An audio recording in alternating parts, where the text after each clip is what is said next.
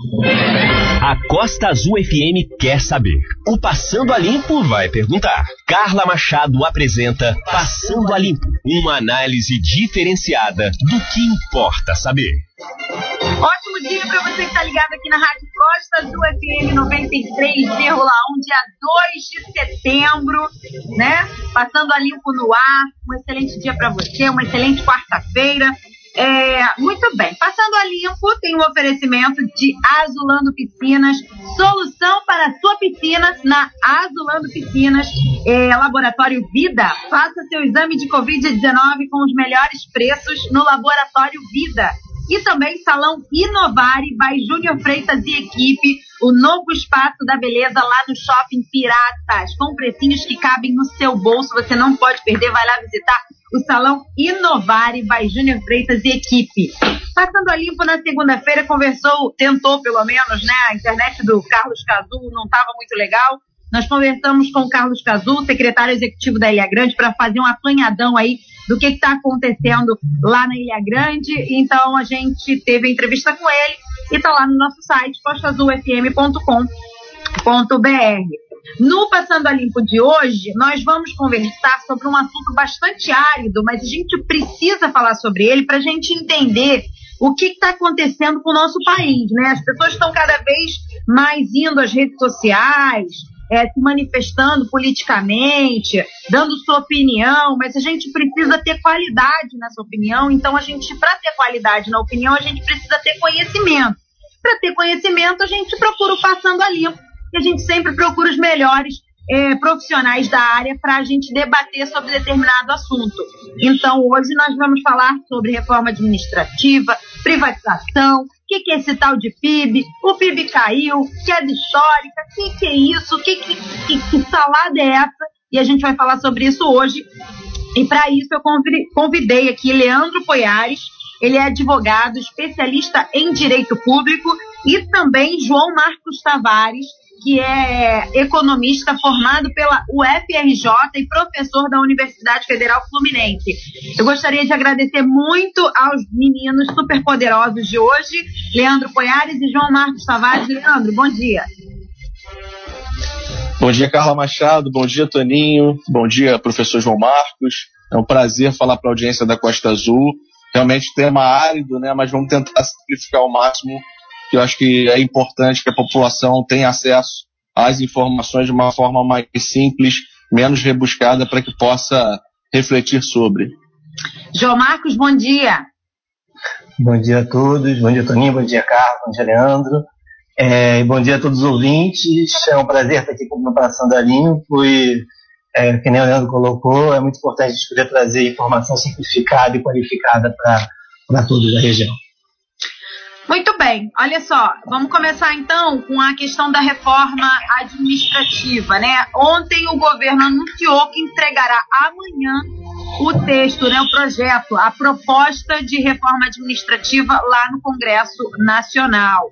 Disseram que ainda essa semana, mas o presidente disse que amanhã entregaria é, essa, essa proposta, esse projeto, né? E o diagnóstico do peso do serviço público para as contas do governo, isso feitas aí pelo governo Bolsonaro, ele disse que estava pronto desde o fim de 2019 e disse também que em 10 anos a folha de pagamento da administração pública federal cresceu 242%. Mas a reforma aí enfrenta aí forte resistência ao, aos, dos atuais servidores. Mas aí ele deixou bem claro vários pontos. Né? Ele falou é, sobre é, diminuir cargos de livre nomeação, falou sobre estabilidade do emprego, falou sobre contratação temporária, mas também disse isso, que, e, que ah, também falou sobre estabilidade, falei já, mas ele falou exatamente isso, que é daqui para frente, que não vai afetar os, os atuais servidores. É isso, Leandro? Fala um pouquinho, um pouquinho mais sobre essa reforma administrativa aí, proposta pelo governo, que enfim, o, o Bolsonaro vai entregar ao Congresso amanhã disse ele. É isso, Carla. É, na verdade, é, é, essa reforma administrativa é, teria caminho ainda no ano de 2019. É, por diversos motivos foi adiada. O Covid também um fator importante aí nessa postergação de reformas, não só da reforma administrativa, como também da tributária, como o processo de desestatização que vinha tomando curso. E amanhã será, como você bem disse, apresentada uma proposta e há apurações na imprensa. A gente pode captar também por declarações de, de políticos é, de, de alto escalão, inclusive o presidente da República, que deve haver uma diminuição de cargos, né, de 300 para 20 ou 30. Eu acho difícil um, um enxugamento tão grande, mas enfim, essa é a proposta.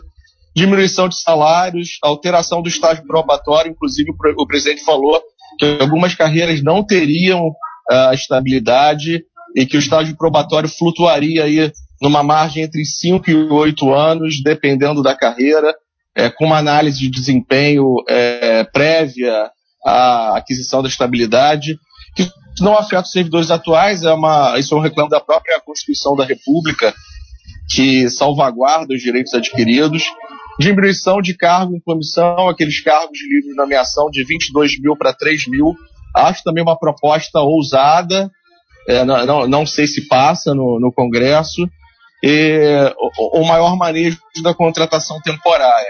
Então, basicamente, essa é a linha mestra da reforma administrativa, mas seria interessante amanhã dar uma lida, né? Amanhã, com certeza, os periódicos vão estar divulgando essa, essa reforma na sua íntegra, e aí seria interessante a gente ver ponto a ponto para poder discutir. Mas, basicamente, o que a imprensa tem divulgado e o que a gente tem ouvido é, de políticos, é, é, a, a, reforma vem com esse arcabouço, né?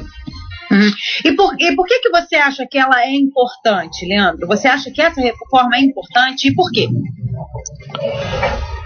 Eu acho que a reforma é importante no sentido de diminuição da máquina pública, porém ela não será importante se essa diminuição da máquina pública não tiver um viés de eficiência, né? Não adianta você diminuir a máquina pública, sendo que existem é, cargos públicos ou funções públicas ou serviços públicos que ainda são deficitários. Então, é uma reforma administrativa muito complexa. A gente diz que tem um Estado inchado, de fato, isso é verdade. Só que me parece que o Estado não é só inchado, ele é ineficiente também. E eu acho que a cura dessas ineficiências é até mais importante que um desinchaço do Estado.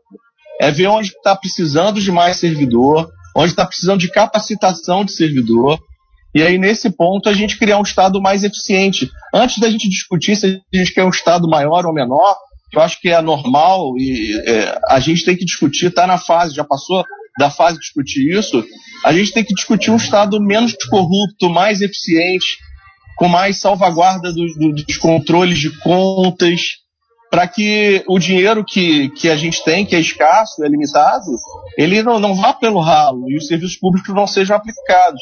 Quando não tem um médico no hospital, o problema não é da direita ou da esquerda, o problema é que não tem médico no hospital.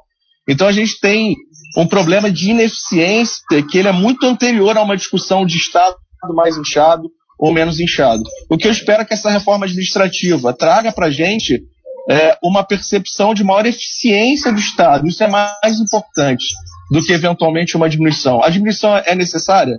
Certamente é. Você tem cargos absolutamente esdrúxulos e atípicos administração pública. Agora, eu acho que o que a população espera nessa quadra da história é mais eficiência na educação, na saúde, na segurança pública. Uhum.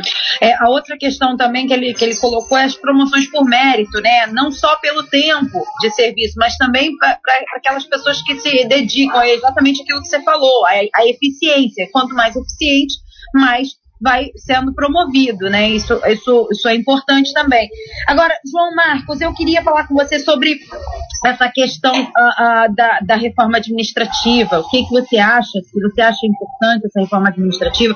A gente viu também, por exemplo, é, na economia propriamente dita, a gente vê que, por exemplo, o, o, serviço público ele tem salários, às vezes, até três vezes maior do que a iniciativa privada. Isso é um estudo feito, realizado pelo governo, inclusive, falando isso, dando conta disso, que o serviço público ele tem, ele ganha, o, tem servidor público que ganha até três vezes mais do que ah, o, mesmo, o mesmo cargo numa iniciativa privada é, essa, essa equiparação de salários também é, é, é, importante. Você acha que é importante essa reforma? Você acha que é importante equiparar os salários? É, fala um pouquinho para gente. Tá, eu acho que o, o primeiro ponto que eu acho que é importante saber assim, no meio dessa discussão é quem é o funcionário público, né? Assim, acho que existe pouca compreensão a respeito é, dessa temática, de entender que funcionário público, é, às vezes a gente tem uma imagem como se fosse um, eu não sei, burocrata, ineficiente sempre, quando muitas vezes, e a maior parte das vezes, eles são médicos, são professores, e que a gente, quando a gente está falando de é, desinchar a máquina pública ou de retirar área, a gente tem que tomar um pouco de cuidado para separar o que é no interior do funcionalismo público a gente está falando. Senão a gente pode colocar tudo dentro do mesmo saco, coisas que são absolutamente diferentes. Né? E a gente não pode desejar ter saúde de qualidade, educação de qualidade e não ter médico recebendo bem, professor recebendo bem. Certo? Então, eu acho que esse é um ponto é, nevrálgico nessa discussão e que tem sido passado um pouco é, desapercebido ou de forma um pouco leniente sobre esse assunto. Né? É claro que, como o Leandro bem colocou, existem algumas é, distorções no interior do funcionalismo público, que, como aliás existe na iniciativa privada em qualquer lugar, que é preciso sim trabalhar e corrigir. Concordo plenamente aqui nesse ponto com, é, com o Leandro, né?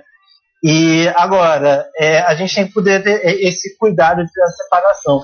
Quanto essa pergunta que você colocou de é, sobre os salários, né, assim que a gente às vezes escuta que são, são muito elevados, a gente tem que ter é, consciência que o Brasil ele não apresenta grandes distorções de prêmio salarial do funcionalismo em relação à iniciativa privada, se, por exemplo, comparado com o resto do mundo. É claro que, é, como você colocou, é, existem algumas carreiras que estão ganhando é, valores muito elevados, né? isso existe. Agora, quando a gente pega uma média, o prêmio salarial de diferença em relação ao setor privado está aproximadamente 6%, o que é uma coisa é, não, que está abaixo, inclusive, de prêmios salariais observados em outros países. Né? Então, a gente tem que tomar um pouco de cuidado para que poder corrigir as distorções que efetivamente existem, mas sem retirar é, as coisas que são positivas nesse meio, como por exemplo, e também lembrando que muitos desses assalariados da saúde e educação são mal remunerados, eles não ganham esses super salários que a gente escuta é, como representativo, como se fossem representativos do funcionário público, que não é verdade.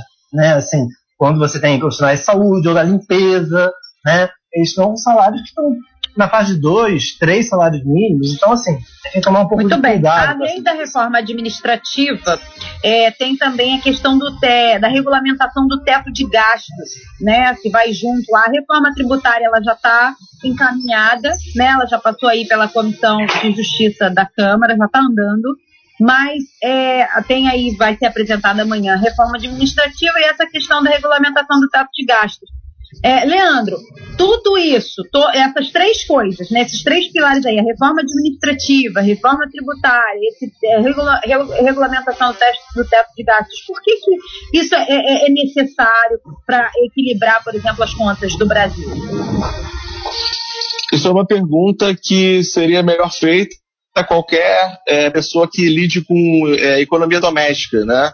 A gente sabe que a gente tem uma receita mensal, a gente sabe que a gente tem uma gradação de despesas correntes e a gente sabe que a gente não pode ultrapassar, né? As despesas não podem ultrapassar a receita, porque senão a gente começa a ter problemas. É claro que dentro disso há uma discussão é, muito maior, há uma discussão de pagamento de funcionalismo, há uma discussão de pagamento de juros da dívida, que é, isso compromete é, em relação à União grande parte do orçamento. Mas a, a, pergunta básica diz respeito a quanto você recebe, quanto de, de receita entra e quanto de, de, despesa você tem. Se você não tiver um equilíbrio em relação a isso, tá aí um economista que não vai me deixar mentir, a gente, a gente quebra a economia doméstica de um lado e quebra a economia do país de outro. Nesse ponto, apesar é, de, de alguma sofisticação na economia do país, a ideia é mais ou menos essa. Então a reforma tributária ela viria para simplificar os tributos, é, segundo o ministro da Economia, ela não viria para aumentar a carga tributária, só uma promessa dele. Mas a gente vê também que existe no seio do governo um conflito entre o Guedes e o Bolsonaro. Né? O Guedes muito mais privatista e o Bolsonaro tentando pelo menos é, salvaguardar aquelas empresas que ele considera mais estratégicas. Né? Mas em relação ao equilíbrio fiscal, a, ideia é muito básica. É, é isso, é a tentativa de manter as despesas num patamar tamanho que a gente consiga, como país, a, até porque é necessário discutir o conceito de dinheiro público, né? O dinheiro público é uma ficção, não existe dinheiro público. Dinheiro público é o dinheiro que você dá do seu imposto. Então, um dinheiro privado que migra para o público. Esse dinheiro estando na mão é, dos governantes, ele tem que ser bem gerido. Para isso, a gente precisa de equilíbrio fiscal. A gente tem diversos mecanismos para isso. Um deles, inclusive, que hoje está um pouco mitigado pelo Covid, mas que é de alta relevância, a lei de responsabilidade fiscal. Muito bem. Aí você falou sobre o Covid, eu acho interessante, vamos falar sobre isso agora. A gente viu aí uh, o PIB brasileiro, ele ontem saiu notícia, foi notícia em tudo que é, né, enfim, todos os jornais. O PIB brasileiro tem queda histórica de 9,7% no segundo trimestre, aponta o, o IBGE. E, na verdade, acho que estaria, talvez estaria pior se não tivesse essa questão do auxílio emergencial, João Marcos? Como é que você avalia essa questão é, de PIB, Produto Interno Bruto, auxílio emergencial? Se esse auxílio emergencial ele foi realmente, ele está sendo satisfatório, ele, ele foi necessário, ele precisa ser estendido? O que, que você pensa sobre isso? É, eu vou fazer uma consideração sobre isso, mas eu gostaria de comentar um pouco a interessante colocação do Leandro, né? Quando ele comentou a respeito das contas públicas e é, também convidou né, eu a falar na medida em que eu não deixaria eu mentir, né? É, eu gostaria de chamar a atenção que existem diferentes visões sobre isso. O Leandro exprimiu corretamente uma visão sobre o funcionamento das finanças públicas que equipara as finanças públicas a umas finanças pessoais, né? Agora, você vai observar dentro do debate muita clareza diferentes economistas trazendo uma visão um pouco diferente, fazendo exatamente uma separação do que é as finanças públicas do que é as finanças pessoais. Eu gostaria de colocar um pouquinho a respeito disso, porque isso é importante para a sua pergunta, Carla, que é o seguinte, é, na medida que as finanças pessoais, elas funcionam da seguinte forma, como o Leandro explicou muito bem. Você corta seus gastos para tentar manter suas receitas mais ou menos equilibradas. No caso das finanças públicas, a coisa pode funcionar um pouco diferente, porque o funcionamento da macroeconomia obedece algumas leis diferentes da economia doméstica. Existem alguns economistas que advogam pela seguinte ideia, e isso é muito corrente desde os anos 30, tá? É que à medida que o governo gasta, ele tem um, impacto no, tamanho da demanda de uma economia, do tamanho que existe de demanda para os bens e serviços produzidos dentro de uma economia. E por isso, esse volume de gastos impacta inclusive o crescimento econômico, por sua vez, veja só, impacta a arrecadação tributária. E aí o que está acontecendo? Olha que vinculação interessante. O gasto do governo impacta a, o PIB que leva a maior arrecadação tributária. Então, quer dizer, você não pode simplesmente é, buscar um tal é, equilíbrio fiscal simplesmente cortando gastos, porque à medida que você corta os gastos, você pode, inclusive, impactar negativamente o PIB e diminuir a própria arrecadação tributária. Então, o gasto do governo, dentro de uma, uma grande pesquisa que existe na, na, teoria econômica, e que eu acho bem fundamentada do meu ponto de vista, ela é, lembra que os gastos do governo impactam também o tamanho da arrecadação. Então você vê que é uma lógica diferente da, da economia doméstica. Né? Agora, é um debate público nesses termos, tá? É apenas apresentando esse ponto de vista discordante. Esse auxílio, esse auxílio é, emergencial, então, na verdade, nesse sentido, você o governo tem que ter né, um gasto emergencial, mas ajudou, por exemplo, na questão da economia. Porque se teria sido pior, é isso? Muito bem, aí você já está fazendo uma extrapolando o debate, mostrando como as coisas estão conectadas. Você tem toda a razão. É, esse gasto que o governo está fazendo para o auxílio emergencial, ele além de ter um impacto super positivo em termos de é, melhoria da distribuição de renda, redução da pobreza, né, que é uma coisa que a gente deve prezar, penso eu, é, dentro dessa linha argumentativa que eu estou chamando a atenção, ele também tem um impacto na dinâmica econômica, de segurar, né, na medida em que está todo mundo em casa, reduzir os seus padrões de consumo a um consumo muito pequeno, né, doméstico, ficando em casa por conta é, da crise toda da pandemia, o auxílio emergencial ele dá demanda para as pessoas poderem consumir e pessoal, quem está podendo vender tá, tem, tem que ter cliente. Né? Então as pessoas estão comprando bens e serviços e com isso também dinamizando, gerando empregos e gerando arrecadação tributária. o PIB teria caído, continuará caindo mais ou terá caído, muito mais se a gente cortar esse auxílio emergencial ou reduzir, enfim. Certamente o auxílio emergencial é um instrumento social e também com algum impacto econômico, pela razão positiva. Mas, ao mesmo tempo, também o governo não pode se estender também muito, senão ele se endivida e aí o, o, o impacto econômico positivo já não vai valer mais tão a pena pelo tamanho da dívida que o governo vai contrair, não é isso? Então, você tem é, uma boa pergunta aí, é claro que é, esses princípios que eu bem coloquei aqui, é, espero que tenha ficado claro, ele tem alguns limites, não dá para fazer tudo como a gente pode imaginar, né, assim como a gente gostaria. Então, é claro que existe sim o desafio de financiamento é, importante ao auxílio emergencial ou qualquer extensão do programa é, social que se, está debatendo hoje aí e que tem uma magnitude importante para o peso das contas públicas. Tão mais importante quanto mais é, ambicioso for esse projeto, é evidente. Tá? Então, o que eu acho que é a forma adequada de fazer o financiamento disso é, em grande medida, é, acabando, né, assim, revendo essa regra fiscal chamada teto de gastos, que ela não corrobora, não ajuda a gente a fazer um bom andamento da máquina pública, um bom funcionamento da máquina pública adequado, que possa é, garantir isso. Né? E você tem toda a razão que não é apenas o gasto público que vai é, influenciar a dívida pública, tem outros elementos, como também quais os tipos de gastos, qual a eficiência do gasto, se a gente está fazendo investimentos também, se a gente está desenvolvendo nossas novas tecnologias, como é que estão as exportações, como é que estão as importações, tudo isso impacta na dívida pública. Né? Na, o que eu estou chamando a atenção é que a gente rever também a forma como é que a gente encara a dinâmica, a dinâmica da dívida pública e não ficar apenas com uma lógica Muito bem. É, de Agora economia doméstica. vai passar para um outro assunto, porque senão a gente não consegue contemplar. o tempo é pouco, é um assunto muito extenso. Uhum. Leandro, eu converso com o Leandro Poiares, ele é advogado especialista, especialista em direito público. É, Leandro, aí você citou aí a questão do Paulo Guedes, a, a, a luta entre o Paulo Guedes e o, e o Bolsonaro em relação às privatizações, né? A gente percebeu que é, é uma tendência do, do Paulo Guedes, da cartilha do Paulo Guedes, dessa cartilha neoliberalista, do, do, do Estado menos, é, menos, menos detentor de todo o poder, menos paisão da sociedade, né? O Estado ele está ali só para, tipo assim, ó, é como se fosse um filho. O filho teve problemas com alguma coisa, o pai vai lá e intervém, mas é, no, no, no, normal, o filho toca a vida, certo? É mais ou menos essa, assim, para a gente chegar no popular, né? Na linguagem popular. Você acha que essa, essa, essa questão da, das privatizações ou desestatizações, né, que as pessoas falam também, é importante para esse equilíbrio, para a gente conseguir receita, para a gente conseguir dinheiro?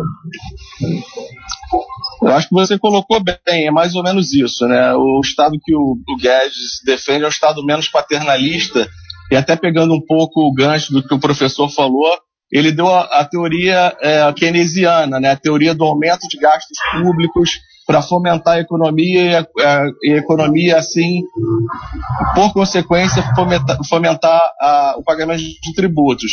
Eu já tenho um pensamento um pouco mais liberal. Eu acho que quem tem que fomentar o pagamento de tributos é a iniciativa privada. É de onde saem as invenções, de onde saem as patentes, de onde sai a criatividade, de onde sai a inventividade. Então, assim, o meu pensamento mais vinculado a uma economia doméstica vai nesse sentido.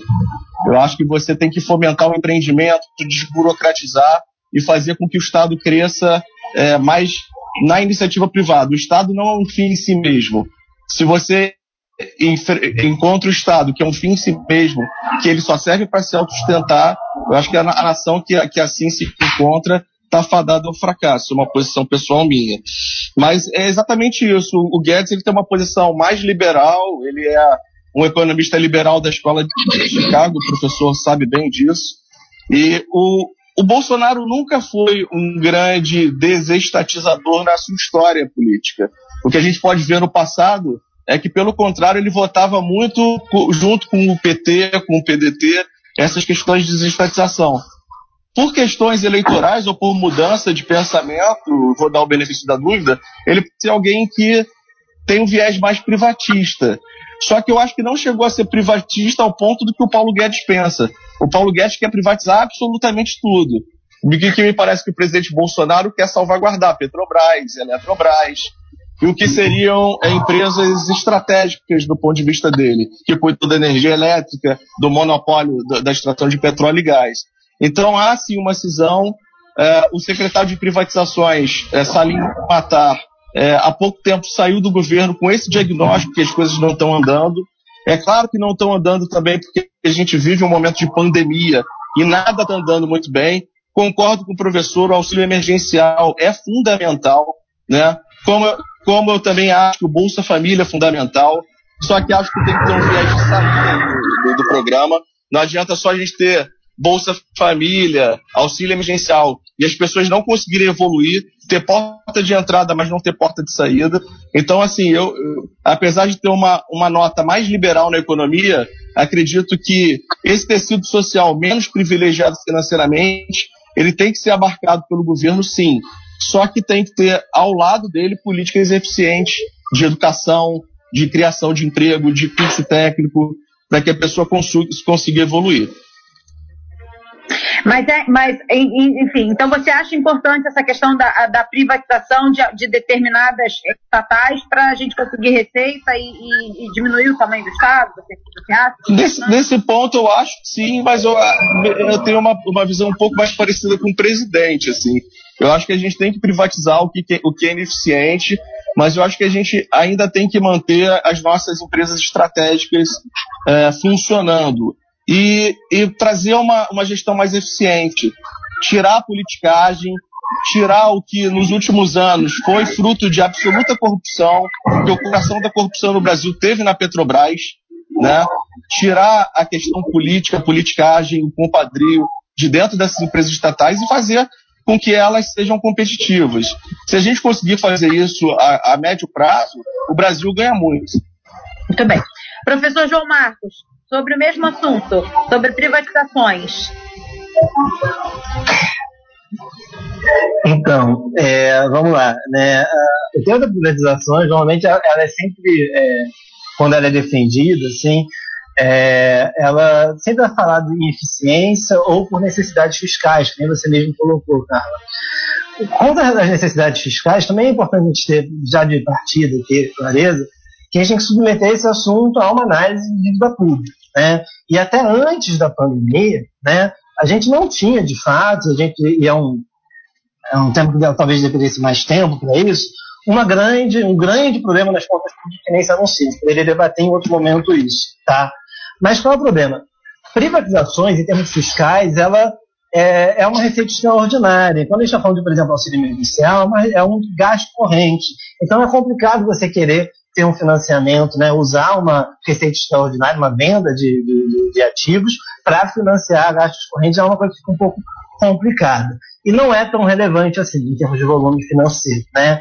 Então, a, quando a gente começa a debater no ponto da eficiência, que o Leandro é, endereçou, e que aí a gente já tem um debate que eu acho que começa a ficar um pouco mais adequado, que é o seguinte, quando a está falando de empresas públicas, né, ou empresas privadas, a gente tem que endereçar a qualidade de serviço que está sendo prestado e a que preços. Isso é realmente é, um endereçamento, acho que um pouco mais adequado à questão. Tá? Agora, é, o, também o Leandro ele colocou de uma maneira é, é, adequada, assim, de que existem empresas é, que funcionam, estratégicas, importantes, e empresas que não funcionam. E, e é exatamente isso, né? Assim, no sentido que, olha, existem muitas corrupções que a gente tem que tirar, evidentemente. Tal. Agora, eu acho importante fazer uma, uma talvez debatendo aqui, né, uma vírgula de lembrar que muitas vezes as empresas estatais acham total possibilidade, não necessariamente serão, mas acham possibilidade sim de serem eficientes e, e, de alta qualidade. A gente não precisa, né? Então, assim, é, a gente pode pegar vários exemplos hoje no Brasil e no mundo, tá? Assim, de hoje na história. Vou falar rapidamente, né? Assim, aqui algumas coisas. Mesmo no Brasil, onde é que o Brasil é de ponta? Ah, é, petróleo em pré-sal. Quem que fez isso? A Petrobras. A gente tem uma indústria de saúde super qualificada. Onde é que a gente tem? Fiocruz, Instituto Butantan, certo? As universidades públicas. Ah, a gente vai para os Estados Unidos, né? O paradigma, né? Não sei o quê, liberar tecnologia. Então, é, vamos lá, aeroespacial. Quem começou isso? Foi a NASA, um órgão público. Né? O complexo militar, os forças de guerra do, do, Estado. A internet, não sei o quê. Isso daí também começou como de, derivando dos esforços de guerra. é, da década de 70 nos Estados Unidos. E hoje, quem é o líder tecnológico? China. China está assumindo a liderança. E como é que tem lá? Um monte de empresas estatais com planejamento público bem organizado. Ah, tem problemas lá? Tem, claro, tem, como tem em qualquer lugar. Né? Então, quer dizer, é preciso, dentro dessa discussão de privatizações e, ou não, você ter um pé afincado na realidade. Quer dizer assim, olha, o Estado pode e tem e teve é, capacidade de levar adiante boas inovações tecnológicas, eficiência, tá? E, claro, também o Leandro colocou é, um pouquinho nesse termo acho adequado, submetendo isso ao interesse público, né? Também esse movimento de fazer é, novas inovações, novas tecnologias, ligado aos problemas sociais e efetivos do país. Então, me preocupa quando a gente tem uma visão assim, tem que privatizar tudo. Peraí, muito bem, deixa eu só finalizar aqui, ah. porque o nosso tempo já estourou. A gente poderia falar muito mais, mas o nosso tempo é curto mesmo. Ó, a gente tem aí na mira da privatização 87 empresas, empresas que o governo planeja vender. A gente já tem sete privatizadas e 116 não privatizadas, ou seja, que ainda não está nos planos do governo. Então a gente tem aí essa média de 50-50 quase, né? E vamos ver qual, qual, qual vai ser aí as cenas dos próximos capítulos. É, eu acho que esse, esse, o, o, debate é maravilhoso, porque é, quando a gente tem é, ideias discordantes, e eu acho isso uma, o principal, porque você aprende escutando o outro lado. Você tem uma opinião sobre um assunto, você escuta uma outra opinião, você claro. consegue refletir sobre aquilo. E isso é maravilhoso, coisa que a gente não tem visto, por exemplo, nas redes sociais, que as pessoas estão se degladiando, elas estão, elas estão brigando com as outras que têm uma opinião divergente. Não pode. Você, para sair dessa sua caixinha, você abrir a sua cabeça, você precisa escutar opiniões diferentes. Eu acredito que em direito estuda-se isso, em economia também, em história, que eu sou formada em história, eu estudei, a gente lia sobre o mesmo assunto, cinco autores diferentes com opiniões, com cinco opiniões divergentes. E é isso que faz a gente ter a nossa. Isso é o mais importante. Eu gostaria muito de agradecer esse debate de vocês, meninos super poderosos aqui no Passando a Limpo, para é, evoluir o nosso debate, engrandecer o nosso debate. Muito obrigada, Leandro Poiares, advogado especialista em direito público, e João Marcos Tavares, é, é, professor de economia da Universidade Federal Fluminense, formado pela Universidade Federal do Rio de Janeiro. Muito obrigada a vocês. Obrigado, Carla. É, parabéns pelo debate. Obrigado, Leandro. Maravilha. Tchau, tchau, Leandro. Obrigada. Tchau, obrigado, Carla. Valeu, Toninho. Muito obrigado pela transmissão. Obrigado pelo debate, pela oportunidade de debate, professor João Marcos, sempre enriquecedor. E estamos prontos para novas empreitadas e precisando da gente, é só chamar. Maravilha. É, o Passando a Limpo se despede no oferecimento de Azulando Piscinas, Laboratório Vida e Salão Inovare by Júnior Freitas e equipe. Muito obrigada pela sua audiência. O áudio dessa entrevista daqui a pouquinho lá no nosso site, costaazulfm.com.br. Nós voltamos na sexta-feira e aí na sexta-feira nós vamos falar sobre compulsão por jogos em diferentes etapas da vida. Vamos falar é, com uma, uma, psicóloga e também com um psiquiatra para a gente falar sobre isso. Tem muita gente que perde fortunas, toda, todo o seu patrimônio, inclusive, é, em jogos. E a gente está vendo aí com essa pandemia de Covid-19 as crianças muito ali, né? Muito desesperadas com a televisão e com os videogames. Vamos falar Tenho esse problema em casa, hein? É, pô, muita gente tem, Leandro, muita gente. tchau, tchau. Muito obrigada. Passando a Limpo uma análise diferenciada do que importa saber.